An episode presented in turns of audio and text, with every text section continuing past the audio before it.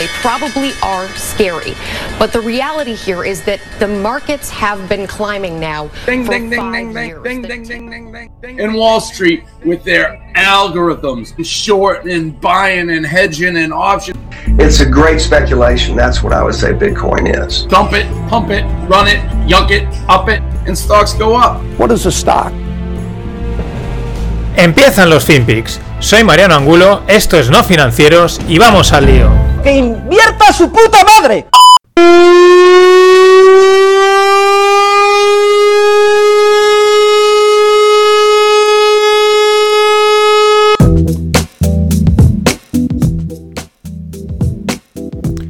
¿Qué tal, no financieros? Esto que veis es un camión bocina, una bocina tan grande como un camión, bueno, es una mezcla, va fusionado. Y este es, teoría, lo están gastando los chinos en, la el conflicto que tienen con los indios en Ladakh. Y se ve que lo tienen enchufado todo el día para, bueno, pues la guerra psicológica. Se ve que, claro, estar oyendo todo el día la bocinita esta, pues causa náuseas, vómitos y supongo que muy mala leche porque al final no duermes llama mucho la atención eh, que el uso de este tipo de, de la batalla psicológica, eh, por ejemplo, eh, viendo también lo que pasa en Azerbaiyán con, contra los armenios. Los azerbaiyanos, o también azeris, que no, no sabía el gentilicio, están, han, han soltado, ¿no? han, han publicado los, las imágenes de sus ataques con drones, ¿no? Y, y es espectacular porque llama bastante la atención, ¿no? Porque se ve pues, la típica imagen del dron ahí enfocando un tanque, un grupo de gente que están ahí en, en alguna posición a los, armenios y pum, pepinazo, pum, pepinazo, ¿no? Y llama la atención, ¿no? Ese contraste entre una táctica tan vieja como la psicológica, como una táctica, pues bueno, súper moderna, la que igual es un tío que está, entre comillas, en su casa con un café y con un joystick utilizando un dron y, y reventando posiciones, ¿no? Que al final también piensas, hoy en día no tiene mucho sentido desplegar a tus tropas de tierra como no tengas esa cobertura, porque es que es, vamos, es un ataque quirúrgico. Llama mucho la atención.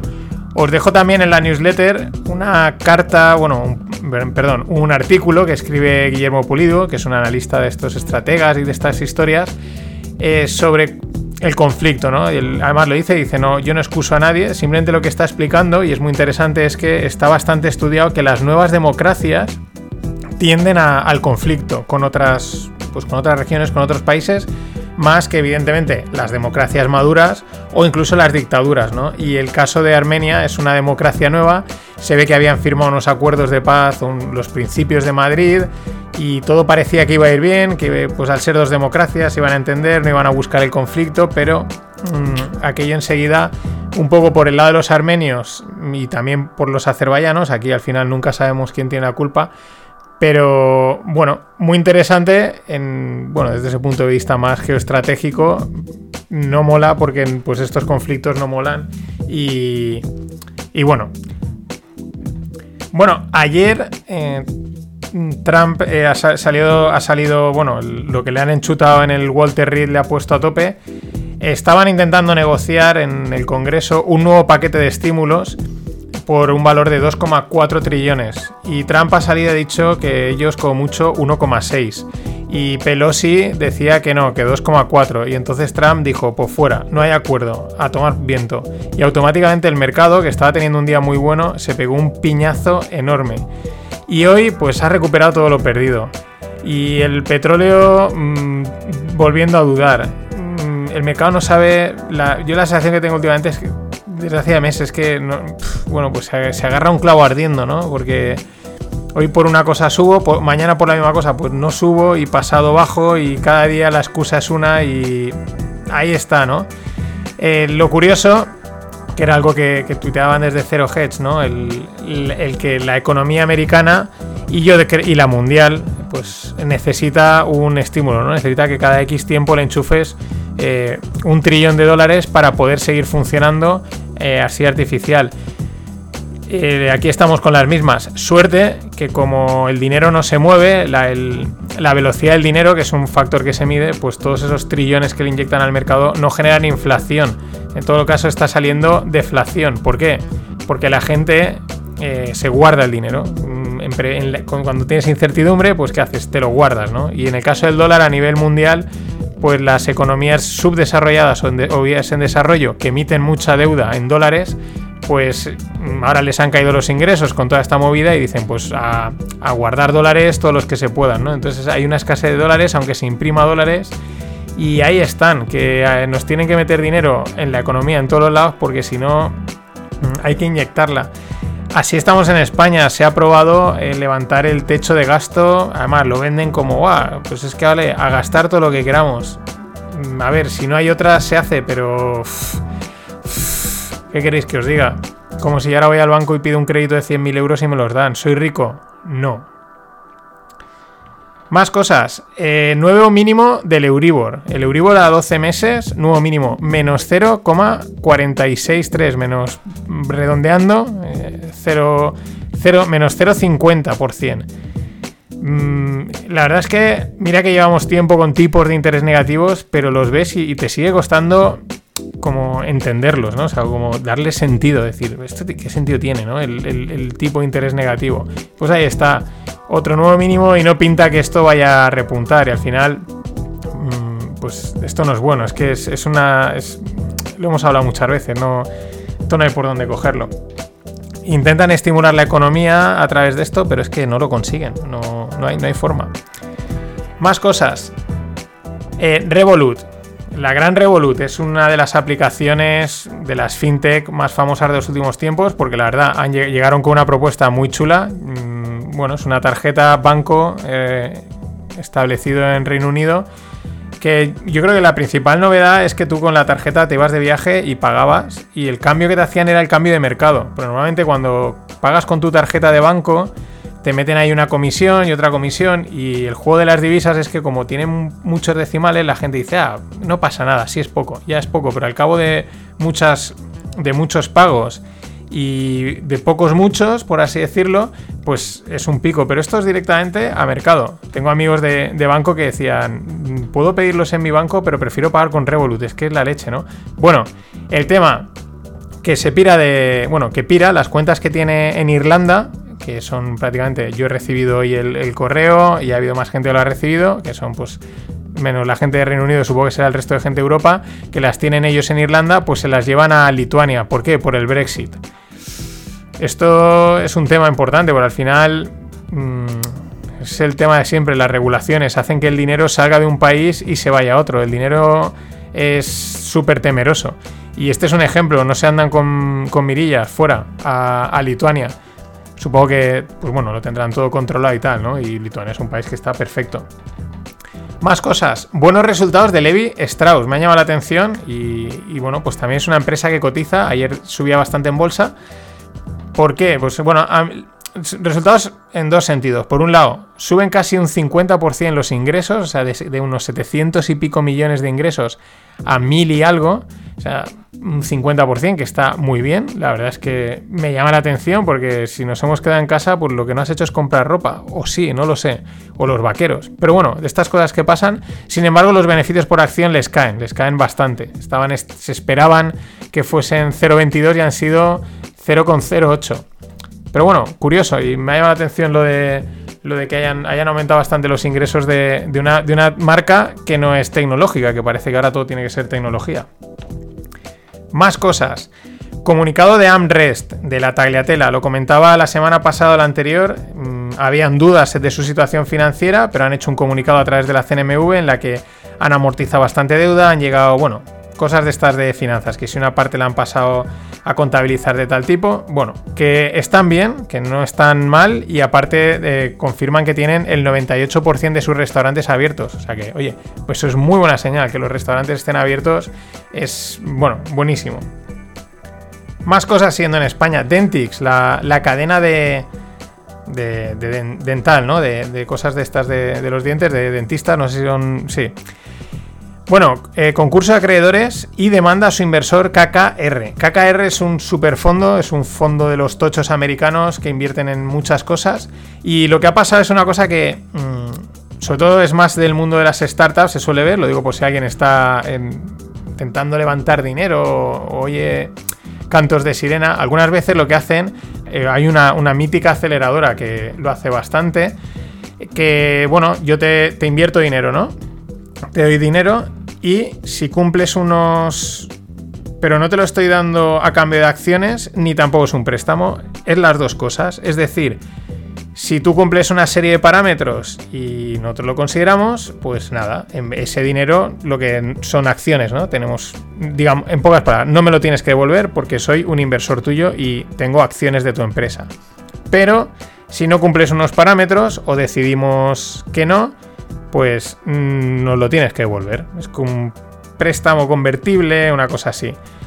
Eh, luego, pues bueno, aquí ya modalidades, os podéis imaginar que hay todas las que, las que se quiera uno inventar, ¿no? Las que los abogados te permitan. Pero bueno, esto es algo que suele pasar mucho y esto es lo que ha pasado. Eh, KKR había metido dinero en Dentix, cuando llegó el momento no quisieron convertir el préstamo en acciones, por lo tanto, es como que le dicen a Dentix, devuélveme mi dinero, Dentix está en situación de, oye, lo que necesito es que conviertas el préstamo en acciones y que cumplas, por muchas veces y compras tus compromisos, porque muchas veces los inversores meten dinero y se comprometen a más adelante meter más dinero o aportar, ¿no? Y KKR, eh, pues se ve que ha mirado para otro lado. Bueno, esto ya evidentemente va a temas de, abogados y son temas bastante complejos, ¿no? Pero esa figura de te pongo pasta y según lo que pase me la tienes que devolver o no pasa nada, yo soy inversor tuyo, mm, pues... Eh, hay otras veces que pasa lo contrario, que le meten pasta a una empresa, la empresa va mal y en vez de devolverla, porque la empresa no puede devolver, dice, bueno, pues antes de que no me devuelvan nada, mm, me quedo con acciones y a ver qué pasa, ¿no? Y bueno, hay una frase, que últimamente se oye bastante, que es, eh, es el mercado, amigos. Se ve que la dijo Rodrigo Rato. Y últimamente se utiliza mucho como mofa. Se utiliza así como mofa para reírse del mercado, ¿no? Pero resulta que el que realmente se ríe de todos es el mercado. El que se mofa de todo el mundo es el mercado, porque como decía, como leía hace tiempo a Daniel Lacalle, con mucha razón, el mercado somos todos. ¿Por qué lo digo esto? Porque eh, la AIREF, que es la Autoría Independiente de Responsabilidad Fiscal, es una especie de asociación de temas de, pues de impuestos y fiscalidad, eh, ha hecho, hizo un estudio ya en el 2019, ahora lo han vuelto a publicar, en el que dicen que el Estado perdería entre 600 y 800 millones, estamos hablando de España, al aplicar el IVA a sanidad y educación privada. Y ya sabéis que ahora ha salido hace poco que van a aplicar IVA a la sanidad y a la educación privada. Hago aquí un, paréntesis sobre la educación privada, que son, claro, los colegios, pero luego, por ejemplo, para que os hagáis una idea, si tú das, si tú tienes un curso o tú das clases particulares, imaginar, de estadística, vale, como la estadística o lo que das de estadística está en una formación reglada, en una universidad, en un colegio, lo que sea, se, se da, digamos, de forma oficial, pues ese curso no tiene IVA. Si das un curso de cómo atarse las zapatillas, que hoy en día se pueden dar cursos de lo que quieras, pues ese curso sí que tiene IVA, ¿no? para matizar un poquito más eh, hasta dónde, en qué puntos tiene la educación IVA y en cuáles no. Bueno, ¿qué pasa? Pues que el, gobierno ya sabéis que ha dicho que le va a meter IVA de 0 al 21% a la sanidad privada y a la educación privada. ¿Para qué? Pues para cargársela, porque eh, todo lo que sea privado, todo lo que sea economía, pues hay que cargárselo. ¿Por qué? Porque sí, porque le tenemos tirria. ¿Qué sucede? Y ahí es donde entra el mercado. La gente que tiene la sanidad privada contratada o que tiene un colegio privado contratado, pues de repente automáticamente el precio le sube un 21%. Y hay gente que igual dice, oye, mira, uno, no lo puedo pagar, o dos, no me apetece pagar ese precio por esto. Mercado puro y duro, oferta y demanda. ¿Qué hace esa gente? Deja la sanidad privada y la educación privada y se va a la educación y a la sanidad pública cargando el sistema. Eso tiene un coste para el sistema. Como todos sabemos, el sistema público no es el mejor asignando recursos ni eh, siendo en, eficiente en costes.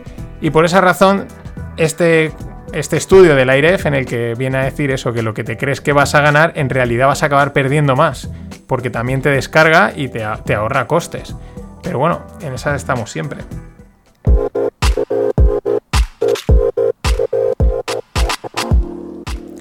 Y vamos con startups. Mm, rondas. Ronda para Healthing Tech.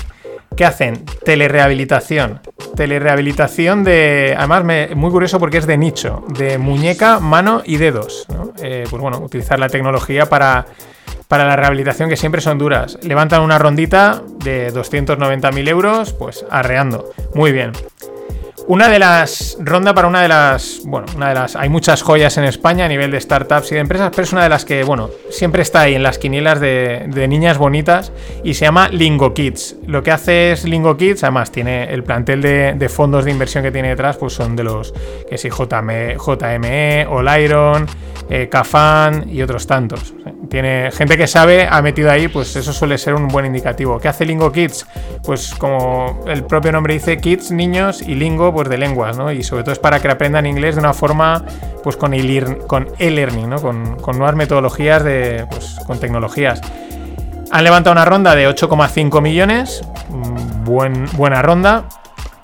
Y, he leído también que estaba uno de los inversores era, mm, era un, un CEO, no, un CEO no, un, alto directivo de SpaceX. Pero bueno, aquí el tema del e-learning es que es un campo muy interesante porque hay muchas soluciones, yo creo que todo el mundo hoy en día ha hecho un curso online, pero en el sector se comenta que aún no ha llegado la solución definitiva, ¿no? Esa, solución para la formación online que digan, buah, es esta, ¿sabes? Esta es perfecta. no lo sé, si a alguien se le ocurre, que la haga porque... Pero no, ahí había un punto en el que aún no, se ha alcanzado.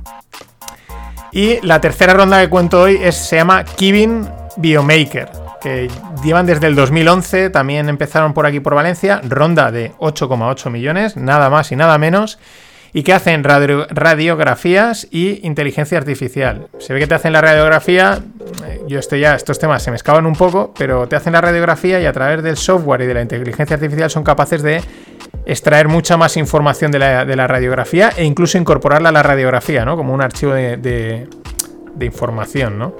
Bueno, este tipo de cosas ya son de deep tech en realidad y, cuesta, la verdad es que a veces estas empresas cuesta bastante entenderlas. Más cosas. Inverready, que es un fondo de los típicos españoles potentes, pues ha cerrado el primer fondo que abrió y fijar los datos. Año 2009 montaron el primer fondo el, con 15,5 millones. Hoy esos 15,5 millones son 100 millones. Han tenido un retorno de 6,43, ha multiplicado por 6,43 la inversión. Espectacular, espectacular. En eh, los fondos es muy meritocrático. O sea, los hay muy buenos como estos que ganan mucho dinero y los hay que pierden, aunque parezca que no. El otro detalle que me parece significativo es que de todas las invertidas, en, la mitad, en un 50%, han ganado dinero, han tenido plusvalías. Esto es impresionante porque ya os he dicho muchas veces que la media normalmente en el mundo startup es que 8, 9 de cada 10, o sea, es decir, 80, 90, se vayan al hoyo. Seaya, que es otro de los grandes fondos, pues lanza su tercer fondo con 125 millones. El dinero sigue entrando en el mundo startups. Y lo mismo hace Kibo, que lanza su tercer fondo por 100 millones. ¿Vale? Ya van, bueno, mucha experiencia, mucho nombre y van atrayendo capital. Más cosas. Crowdcube y Seeders se fusionan. Son dos plataformas de crowdfunding y se fusionan y van a crear el mayor marketplace de, pues eso, de, crowdfunding de, Europa. Desde el 2011, entre las dos han canalizado más de 2.000 millones para más de 1.500 empresas. Espectacular. Y por último, un pequeño apunte de blockchain y del mundo cripto. En el 2016 hackearon Bitfinex y bueno, pues se robaron unos, pues bueno, unas monedillas por ahí, ¿no? Bastantes. Bueno, pues de aquel hack se están detectados los fondos, digamos, eh, donde se hackearon y parece ser que se han movido 4 millones a una, unos, que son unos 450 Bitcoin a algún sitio desconocido. Esto es muy curioso también porque las criptomonedas hay algunas que tienen mucha privacidad, pero también tienen otras una trazabilidad enorme como queda aquí demostrado. Esto ha sido todo por hoy. Gracias por estar ahí. Hasta mañana.